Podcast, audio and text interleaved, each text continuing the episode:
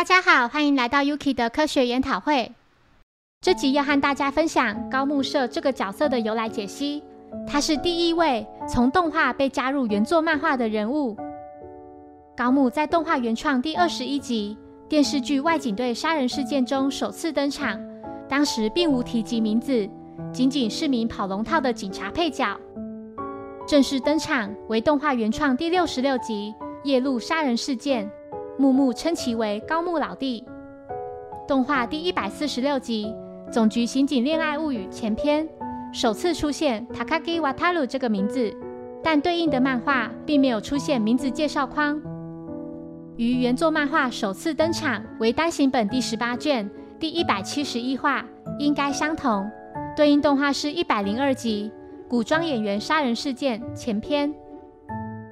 之后在动画第四百零一集。珠宝强盗现行犯前篇中，汉字全名高木社正式出现在警察手册上，但对应的漫画单行本第四十七卷第一百四十八话，他送给他的东西中并没有出现。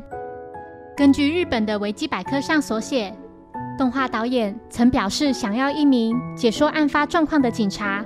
那时作为出场较少的小岛元太的声优高木社，希望能再多点演出机会。于是动画组就设定了高木这名警察来协助解说案件。一般而言，并不会将声优的名字直接作为角色名字。但由于当时高木仅仅是个配角，并没有要将他纳入重要角色，于是就没有特别取名。之后，作者青山刚昌也就将此角色命名为 Takagi Wataru。高木社也正式加入原作漫画中，并在后期频繁登场。从此之后，作为《名侦探柯南》里的主要角色。谢谢收听，如果喜欢本节目，欢迎小额赞助给我支持，谢谢。